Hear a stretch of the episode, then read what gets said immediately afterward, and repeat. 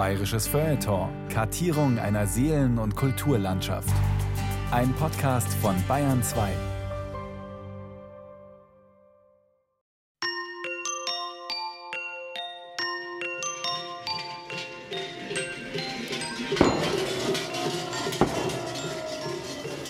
Kerzen, Krippen, Böllerei. Die Bayern und Weihnachten. Eine Sendung von Carola Zinn.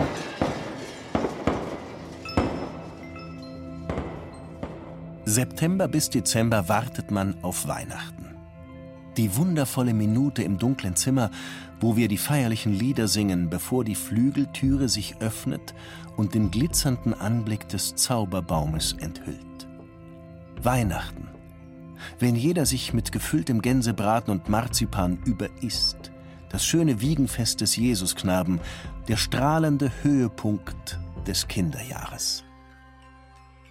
So erinnert sich Klaus Mann an seine Kindheitsweihnachten im Münchner Haus der Familie, deren Oberhaupt Thomas Mann das Fest immer mit allem Pomp und Glanz zelebriert hat.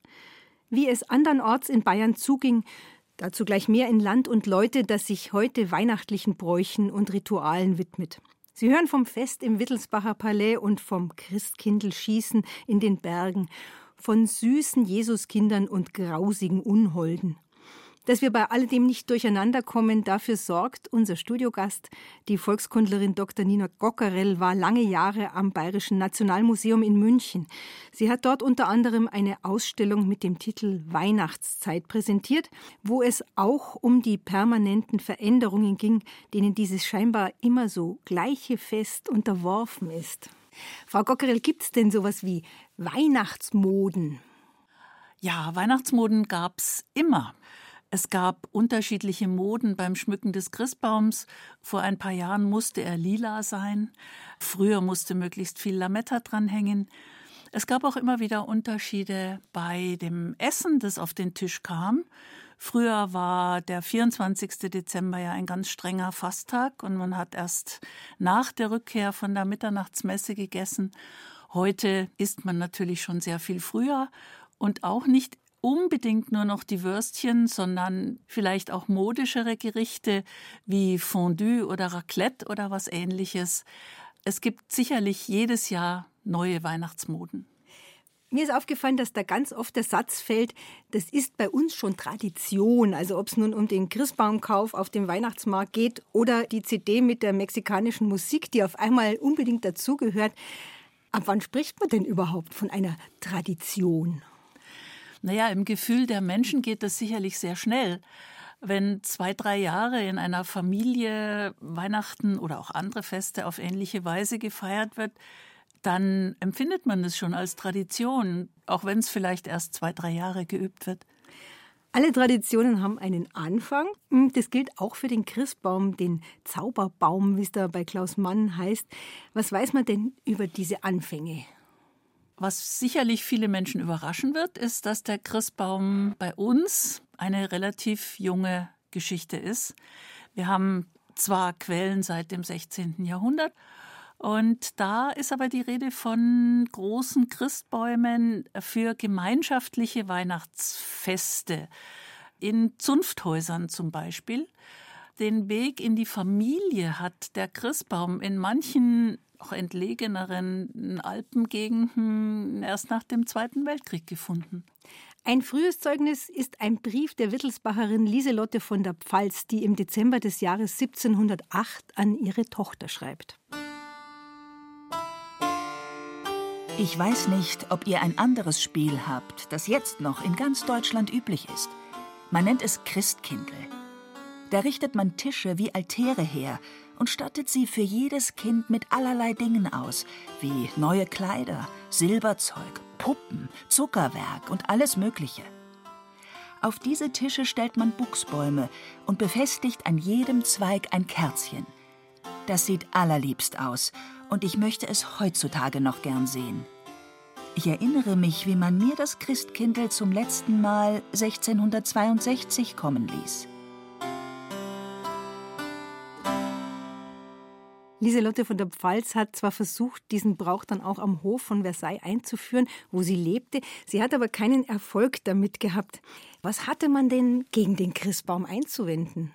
Ja, es gibt ein berühmtes Zitat von einem Straßburger Prediger, Dannhauser hieß er, und der hat äh, aufgezeichnet, dass die Menschen Weihnachten mit Lappalien wie etwa dem Christbaum sozusagen entweihen.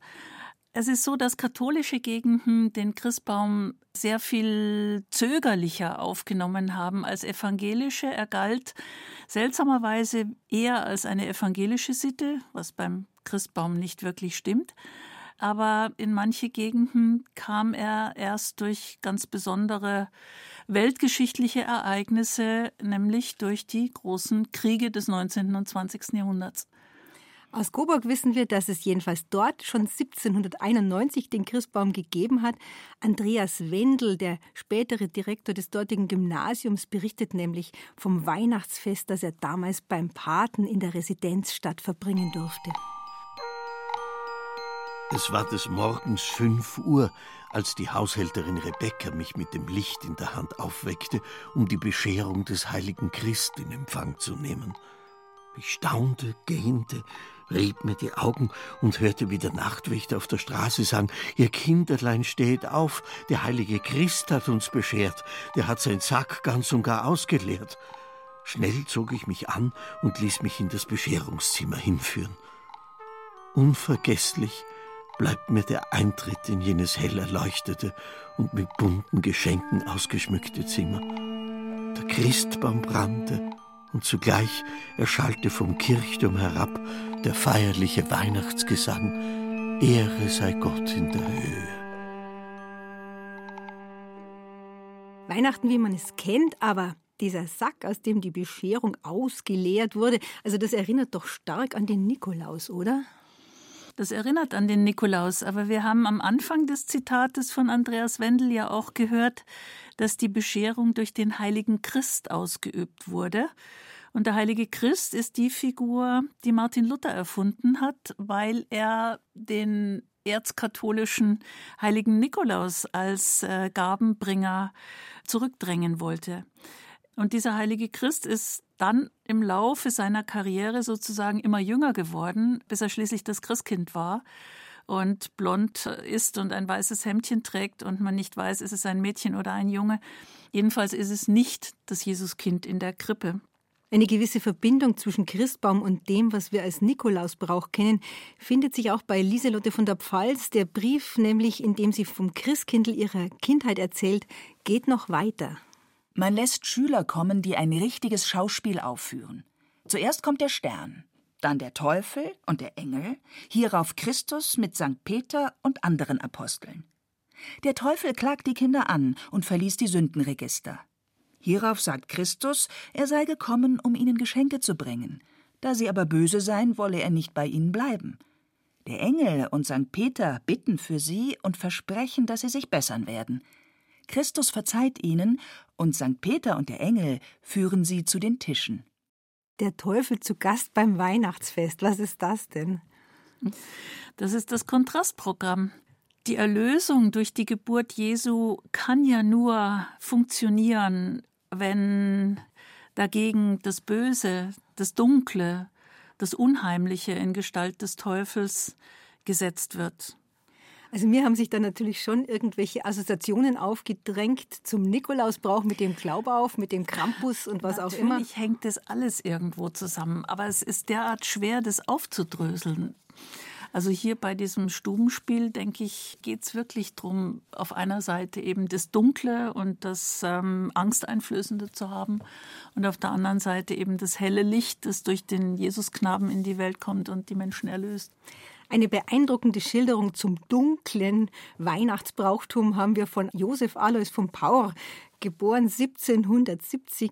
Der hat als Fünfjähriger in seiner Heimat Reichenhall Bekanntschaft mit dem Nicolo und seinem Begleiter gemacht.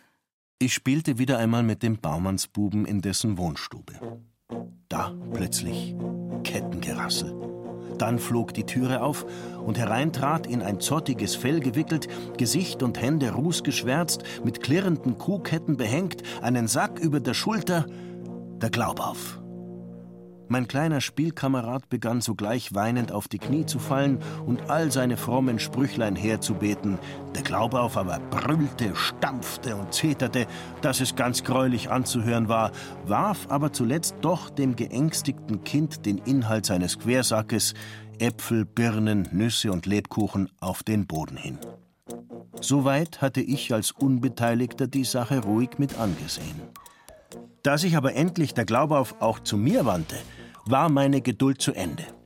Mit einem Satz sprang ich auf die Bank, lief auf ihr bis zu dem Wandkästchen am Pfeiler, in dem ich die Essbestecke der Familie verwahrt wusste, riss das gewaltige Tranchiermesser heraus und sprang damit gegen den verkleideten Knecht, denn ein solcher war es, an. Mache er, dass er weiterkommt, oder ich stech ihn tot, rief ich, so laut es meine Kehle hergab, und drang das Messer gegen ihn zückend auf ihn ein. Da gab's keinen Widerstand. Der Glaubauf flüchtete so schleunig, dass er die Türe hinter sich zu schließen vergaß. Raue Sitten in Reichenhall, muss man wirklich sagen. Über den Nikolausbrauch in Berchtesgaden, Kramperl und Buttenmandel laufen, ist ja relativ viel berichtet worden in der letzten Zeit. Wenig bekannt ist, dass es in Maria Gern, einem Seitental des Berchtesgadener Landes, da eine ganz spezielle Sonderform gibt. Da nämlich laufen die Buttenmandel erst am Weihnachtsabend, am 24.12. Wie kommt denn sowas, Frau Gockerell? Warum an bestimmten Orten die Buttenmandel an Weihnachten laufen, die man ja eigentlich aus der Adventszeit kennt, ist sicherlich bis heute nicht wirklich geklärt sowas entsteht im Lauf der Zeit und wie wir es vorher ja schon besprochen haben, das wird zwei, dreimal so gemacht und schon ist es eine Tradition. Und keiner kann eigentlich mehr sagen, wie es entstanden ist. Wir haben es hier ganz sicherlich nicht mit irgendwelchen keltischen Fruchtbarkeitszaubern zu tun, sondern einfach mit Vorstellungen, die natürlich mit dem Vergehen der Vegetation im dunklen Winter zu tun haben von der man aber weiß, dass sie im nächsten Frühjahr wiederkommt. Und ähm, diese dunkle Zeit, die musste, da sie natürlich in gewisser Weise angsteinflößend war, aufgehellt werden mit Gestalten wie dem heiligen Nikolaus, der dann als Gabenbringer gekommen ist. So also tönt es dort momentan. Die stade Zeit beginnt in der Gern heute erst am Abend, spätestens mit dem Besuch der Christmette mit Christbaum in der Kirche, vermute ich mal. Seit wann gibt es denn diese geschmückten Bäume in der Kirche? Weiß man das? Ich denke, dass man dazu keinen bestimmten Termin weiß, dass auch hier aber wieder die evangelischen Kirchen sicherlich Vorreiter waren und die katholischen Kirchen diesen Brauch erst zögernd angenommen haben, vermutlich in vielen Fällen erst nach dem Zweiten Weltkrieg. Davor war das Zentrum des Weihnachtsfestes in der katholischen Kirche immer die Krippe. Die stand vor dem Altar, die zeigte am 24. Dezember für die Christmette die Anbetung der Hirten, zunächst einmal die Verkündigung an die Hirten, dann deren Zug zur Krippe und deren Anbetung. Diesen Brauch kennen wir ja ursprünglich aus den Klöstern in anderen Ländern wie in Italien zum Beispiel auch aus den Schlössern vom Adel. Und er hat sich allmählich im 18. und vollends im 19. Jahrhundert auch in den weltlichen Bereich, also in die Familien fortgesetzt. In den Kirchen kennen wir Krippen seit dem 18. Jahrhundert. In unseren Regionen wurde die Krippenkultur besonders intensiv gepflegt in der Oberpfalz und einst im benachbarten Egerland, wo unser nächster Berichterstatter in den 1920er Jahren seine Kindheit verbrachte. Das schönste Fest im Jahr war Weihnachten. Kaum eine Wohnung, in der keine Krippe stand. Die Krippen kamen aus dem Erzgebirge und waren manchmal über zwei Meter lang. Da wurden extra in der Wand Haken angemacht und dann wurde die Krippe aufgehängt, über dem Sofa meist. Die Väter hatten auch viel zu tun. Sie legten das getrocknete Moos auf, reparierten Figuren oder sie bastelten an der Beleuchtung der Krippen. Da war die Stadt Bethlehem aus Pappe mit vielen Türmen gebastelt und alles wurde mit so einem Silberglitzerzeug angesprüht. Das klingt nach Spiel und dahinter steckt aber doch etwas eigentlich den Menschen sehr Ernstes und Heiliges, nämlich das Geschehen in Bethlehem, was man auf diese Art sichtbar machen wollte. Da gab es ja verschiedene Varianten. Ja, man wollte es sichtbar und im wahrsten Sinne des Wortes begreifbar machen für die Menschen, denn diese abstrakten theologischen Texte waren ja doch oft schwer zu verstehen. Mit der Krippe durfte sich ja nicht jedes Kind umgehen. Eher war das schon beim Kindelwiegen der Fall. Das lief so ab und läuft in manchen Gemeinden heute wieder so ab, dass an den Weihnachtsfeiertagen Ministranten mit einer Figur des Jesuskindes, meist ein gewickeltes, eben neugeborenes Kind darstellend, von Familie zu Familie ziehen. Dann darf jedes Familienmitglied dieses Jesuskind in den Schlaf wiegen und es werden weihnachtliche Wiegenlieder dazu gesungen. Und beispielsweise das Josef, lieber Josef mein, hilf mir wiegen mein Kindelein, das wir ja alle kennen, stammt aus einem solchen Spiel des Kindelwiegens. Ähnliches gab es offenbar auch in der Gegend um Pfarrkirchen, wo Anna Wimschneider gelebt hat, die in Herbstmilch davon erzählt. Am Heiligabend, als der Onkel und die Tante noch gelebt hatten, da kam der Pfarrer zu uns mit zwei Ministranten. In einem Kinderschlitten zogen diese das Jesuskind aus der Kirche mit. Dann wurde bei uns ein Altar aufgebaut und eine kurze Andacht gehalten. Die alten Leute haben gebeichtet und die heilige Kommunion empfangen, weil sie ja schon so gebrechlich waren, dass sie nicht mehr zur Kirche gehen konnten. Wir haben auch immer zur Schlossweihnacht gehen dürfen. Da haben wir eine Gräfin gehabt, die hat jedes Jahr an Weihnachten alle Schulklassen beschert. Da haben wir schon vor den Sommerferien einen Zettel gekriegt, da hat man den Namen hinaufgeschrieben und die Klasse und was man sich wünscht. Man hat sich Schuhe wünschen können oder einen Mantel. Das waren die größeren Wünsche. Die Bauernkinder haben sich sowas nicht gewünscht. Die hätten sich geniert, wenn sie sich von der Gräfin Schuh hätten schenken lassen. Aber für uns Arbeiterkinder war das schon eine Erleichterung. Im Advent haben wir Lieder lernen müssen. Kling, Glöcklein, Klingeling und andere. Und dann war es endlich soweit. Und wir sind naufmarschiert zum Schloss. Schön in Reih und Glied mitsamt dem Lehrer. Da waren lange Tafeln aufgebaut, weiß gedeckt. Da sind dann die Backerl draufgelegen. Zuerst haben wir gesungen und der Benefiziat hat eine Ansprache gehalten. Dann ist es losgegangen. Ein Diener hat das Backerl vom Tisch genommen und hat es der Kammerfrau gegeben. Und die hat es der Gräfin gegeben. Die hat das dann in der Hand gehabt und hat einen angeschaut. Dann hat man gesagt, Bittschön, Frau Gräfin, und direkt gezittert dabei und die Hände aufgehalten.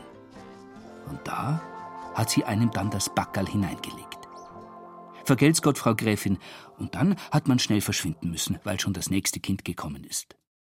So war es im Mangfalltal vor dem Zweiten Weltkrieg. Was mich da besonders überrascht, dass sich die Bauernkinder von der Gräfin nichts haben schenken lassen. Na, die Bauernkinder waren viel zu stolz. Bauern sind keine Almosenempfänger. Bei Anna Wimschneider war ja keine Rede von einem Christbaum. Im Haushalt Wimschneider hat es auch ganz bestimmt keinen gegeben. Erstens mal war es ja doch relativ einfach und ärmlich, wenn man sich an den Text in Herbstmilch erinnert.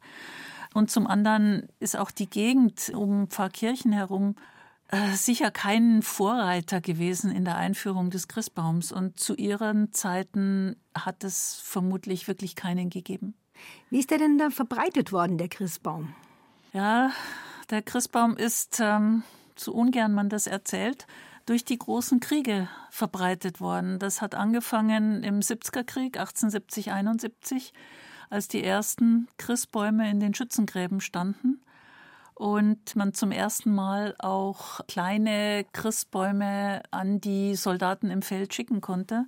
Das ging dann vor allem im Ersten Weltkrieg weiter. Da gab es eigene Feldpostpakete, die voll bestückt waren mit kleinen künstlichen Christbäumen, die winzige Kugeln und Sternchen an den Zweigen hängen hatten und die den lieben Männern, Brüdern, Vätern äh, im Schützengraben geschickt wurden. Und so ähnlich ging das weiter im Zweiten Weltkrieg. Und es gab viele Soldaten, die aus etwas abgelegeneren Gegenden kamen, die den Brauch des Christbaums als Soldaten tatsächlich in einem dieser Kriege kennengelernt haben. Ein strammer Militär war der bayerische Prinz Leopold, geboren 1846. Von ihm, dem Sohn des späteren Prinzregenten, wissen wir, wie man damals im Hause Wittelsbach feierte. Zur Weihnachtszeit ging es bei uns besonders lebhaft zu. Die größeren Geschäfte sandten eine Anzahl von Waren zur Ansicht und Auswahl, die dann für einige Tage in dem großen Südwestsalon im ersten Stock aufgestellt wurden. Die Bescherung selbst fand für die Majestäten untereinander und für deren Kinder in der Residenz statt. Alle anderen Bescherungen wurden, da Mama viel Freude daran hatte, in unserem Palais abgehalten. Zuerst bescherten sich die Eltern gegenseitig. Für uns Kinder wurde das große Billard, auf welchem Mama, um Bewegung zu machen, nach Tisch mit Herren und Damen meistens spielte, eingedeckt. Auf jedem der vier Ecken stand für jedes von uns Kindern ein eigener Christbaum, darunter die Geschenke, die uns stets so hoch erfreuten. An kleinen Tischen fand die Bescherung der Herren und Damen des Hauses statt. In den angrenzenden Zimmern bescherte uns dann der Großvater und die Onkel und Tanten sich gegenseitig und uns Kinder. Nicht unerwähnt kann ich lassen, dass, einer alten Hofsitte gemäß, wir mit den Eltern, später mit Papa allein, einige Tage vor Weihnachten abends eine Rundfahrt bei einer Anzahl von Konditoren machten, alle die ausgestellten süßen Sachen zu besehen und die Einkäufe für den Weihnachtstisch zu machen.